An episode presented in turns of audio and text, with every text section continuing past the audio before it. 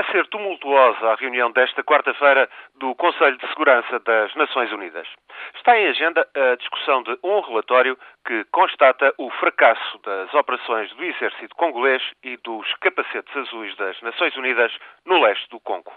Numa guerra que se arrasta desde 1994, grupos de rebeldes de etnia Hutu e Tutsi continuam a receber armas e dinheiro do estrangeiro milícias Hutu e Tutsi, estão envolvidas no contrabando em larga escala de ouro, estanho, coltan.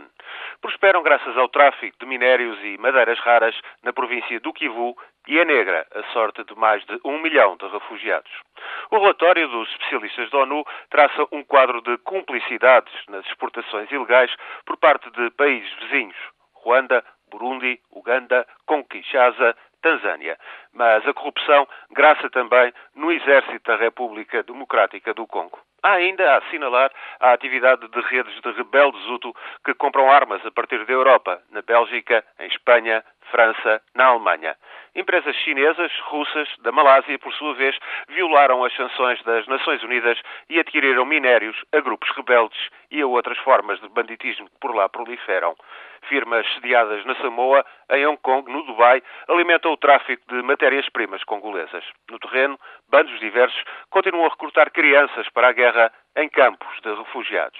É, pois, o fracasso da maior missão de paz das Nações Unidas, uma missão que foi estabelecida há já nove anos. No Congo Kinshasa encontram-se 17 mil capacetes azuis e 6 mil estão destacados para o Kivu. O custo das operações dos capacetes azuis ascende a mil milhões de dólares por ano.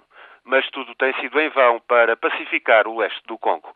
A teia de banditismo e corrupção no terreno, a rede de tráficos internacional urdida para lucrar com os minérios do Kivu, condena ao fracasso esta missão da ONU.